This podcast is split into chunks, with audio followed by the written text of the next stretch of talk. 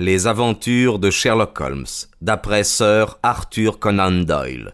L'escarboucle bleu.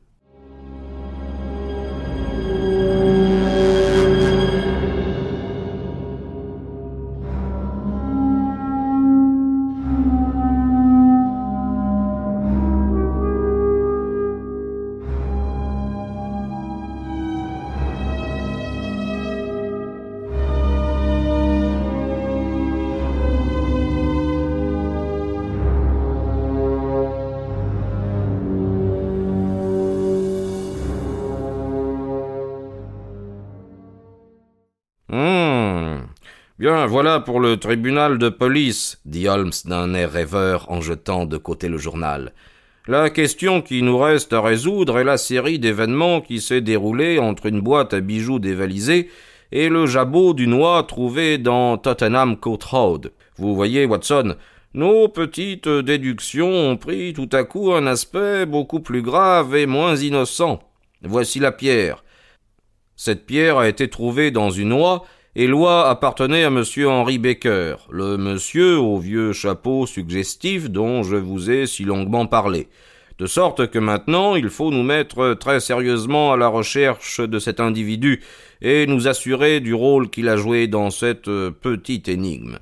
Pour ce, il faut prendre d'abord le moyen le plus simple, qui est évidemment une annonce dans tous les journaux du soir. Si cela ne réussit pas, j'aurai recours à une autre méthode. Et comment rédigerez-vous cette annonce? Donnez-moi un crayon et ce bout de papier. Voici. Trouvez au coin de Goodge Street une oie et un chapeau de feutre noir. Ils seront tous deux à la disposition de monsieur Henry Baker à partir de 19h30 du soir. Baker Street, numéro 221 bis. C'est clair et concis, n'est-ce pas Très clair, en effet, mais la lira-t-il?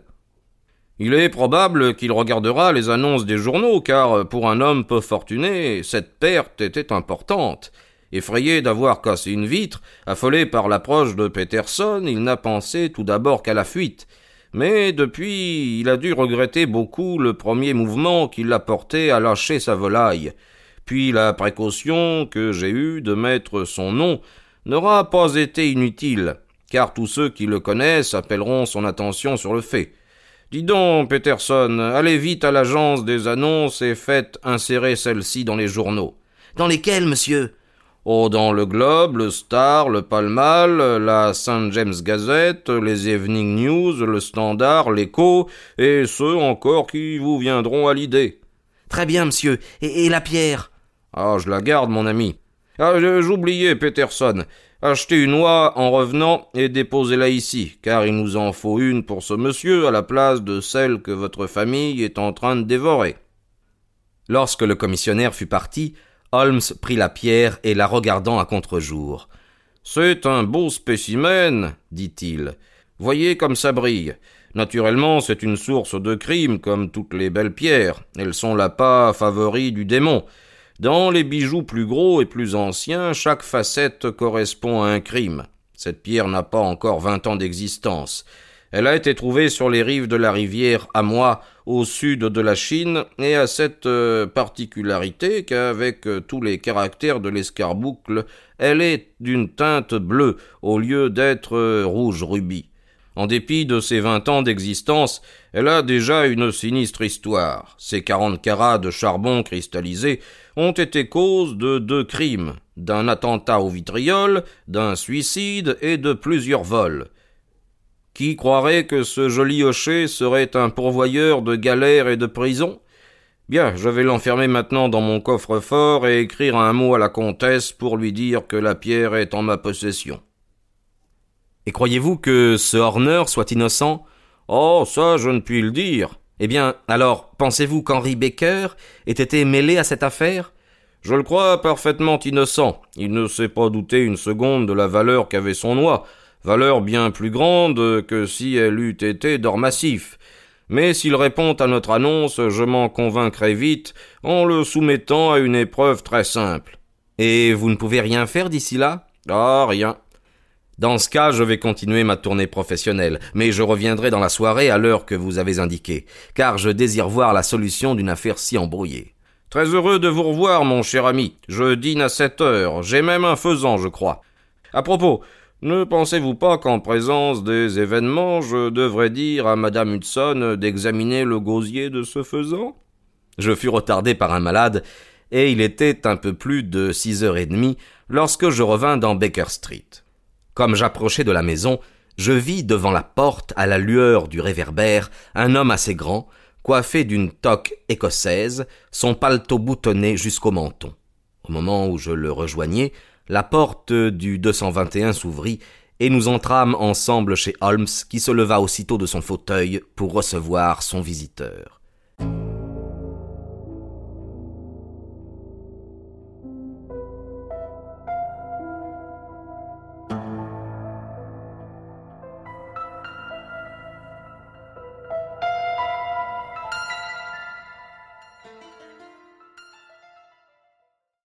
Vous êtes, je pense, monsieur Henri Baker, dit-il avec ce naturel et cette gaieté qu'il se donne si facilement.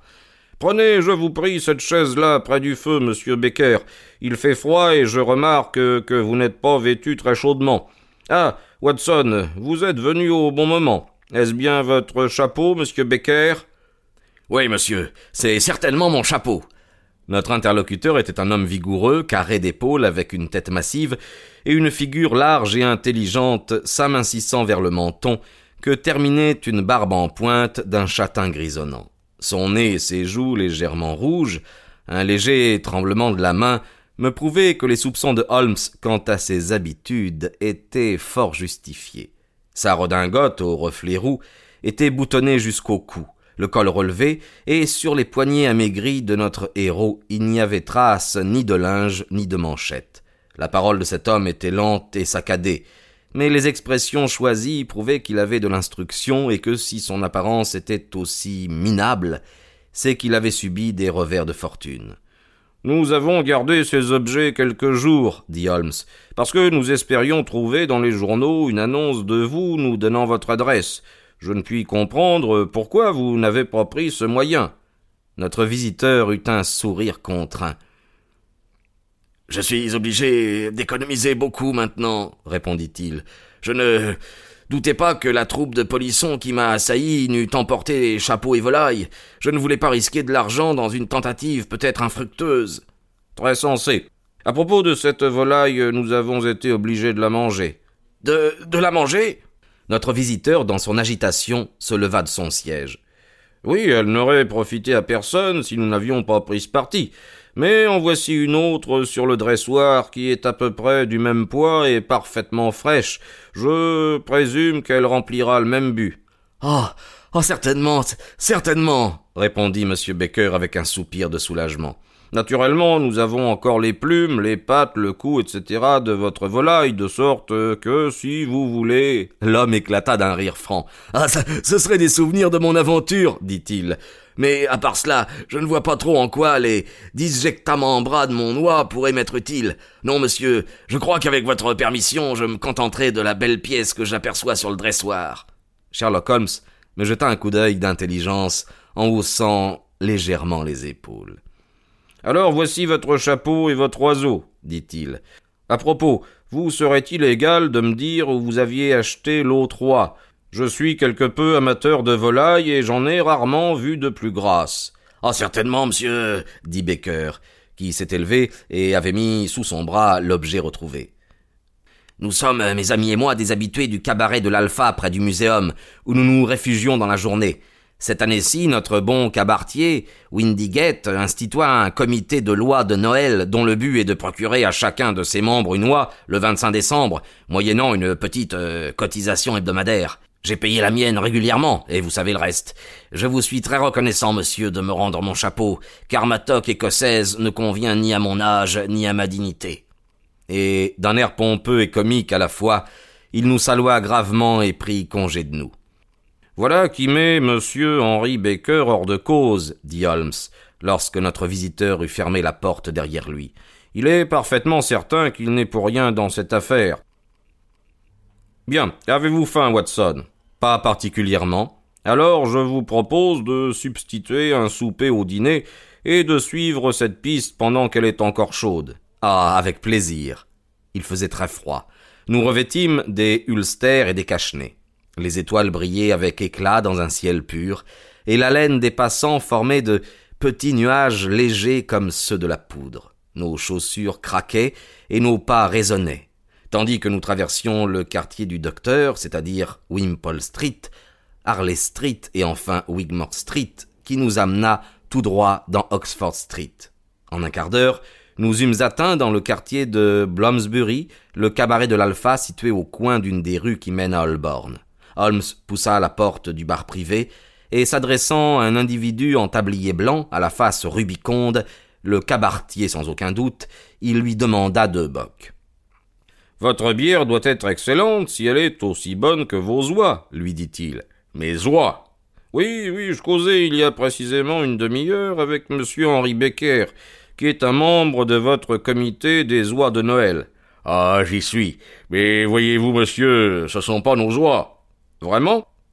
De chez qui viennent-elles alors? Eh bien, je les ai achetées à un marchand qui demeure aux abords de Covent Garden. Vraiment? J'en connais quelques-uns de ce quartier. Euh, lequel est-ce? Il s'appelle Breckinridge. Oh, celui-là m'est inconnu, répondit Holmes. Allez, à votre santé, et je souhaite la prospérité à votre maison. Bonsoir. En route pour chez Breckinridge, continua-t-il en boutonnant son paletot, car la brise pinçait. Remarquez, Watson, que notre aventure avec une oie à la clé peut se terminer par une condamnation à sept ans de travaux forcés, à moins que nous ne puissions prouver l'innocence de l'inculpé. Il est possible que notre enquête pèse lourdement contre lui, mais nous sommes plus avancés que la police, car nous avons une donnée certaine que le plus grand des hasards nous a procurée. Suivons donc cette piste jusqu'au bout et marchons sous le vent. Nous traversâmes Holborn, puis ayant longé Edel Street et un dédale de rue du bas-quartier, nous arrivâmes au marché de Covent Garden. Une des boutiques les plus en vue portait le nom de Breckinridge, et le propriétaire, un homme à la figure intelligente, orné de longs favoris, avait l'aspect d'un homme de cheval. Au moment où nous l'abordâmes, il aidait un jeune garçon à fermer la boutique. Bonsoir, il fait bien froid en ce moment, dit Holmes. Le marchand opina de la tête et jeta un coup d'œil interrogateur sur mon compagnon. Vous n'avez plus d'oies à vendre, ce me semble, continua Holmes, montrant le comptoir de marbre absolument dépourvu de marchandises.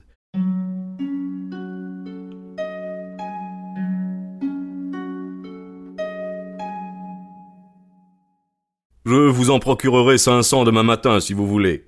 Non, ce n'est pas ce que je demande. Tenez, si vous en désirez tout de suite, il y en a là-bas dans cette boutique éclairée par un bec de gaz.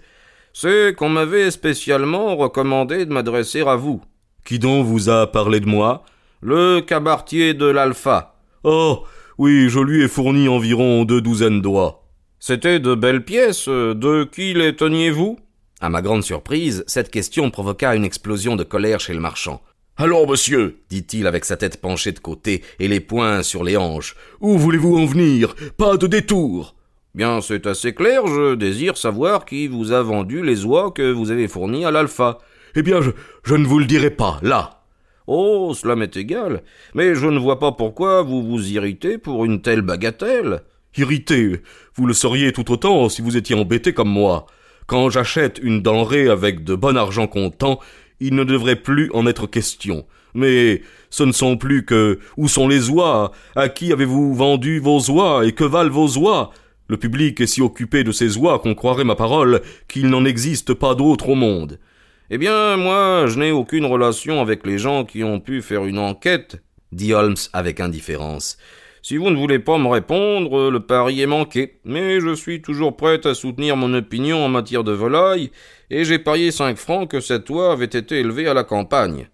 Eh bien, monsieur, vous avez perdu votre pari, car elle a été élevée à la ville, dit notre marchand d'un ton bourru.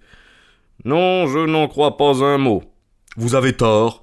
Vous ne me convaincrez pas. Croyez-vous donc que vous en sachiez plus long que moi sur un commerce que je fais depuis mon enfance? Je vous dis que les oies vendues à l'alpha ont été élevées à la ville.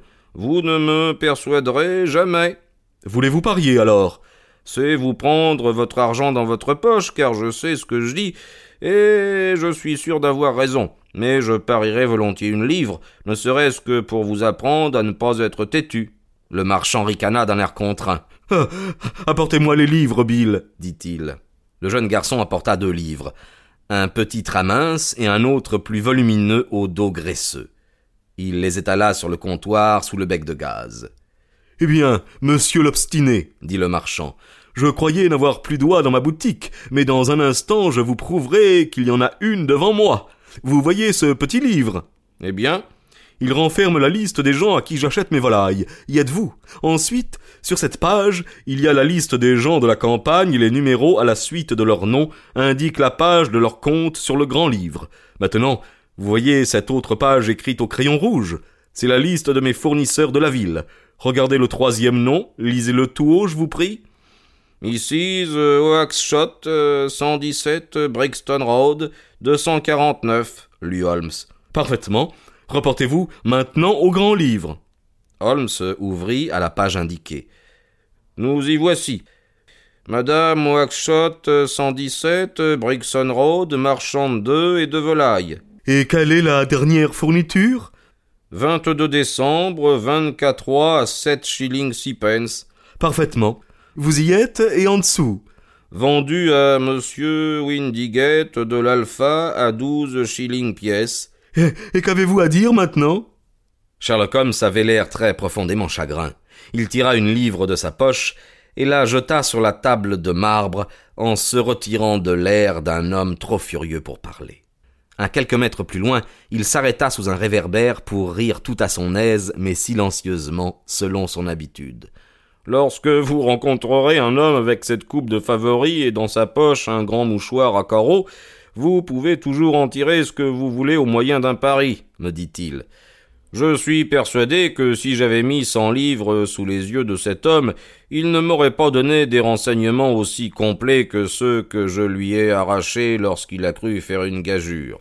Eh bien maintenant, Watson, je crois que nous approchons de la fin de notre enquête, et le seul point qui reste à déterminer, et si nous devons aller chez cette madame Oakshott ce soir, ou si nous devons réserver cette visite pour demain? Il est clair, d'après ce maussade d'individu, que d'autres gens s'intéressent à cette affaire et je voudrais. Sa réflexion fut subitement interrompue par un grand vacarme partant de la boutique que nous venions de quitter.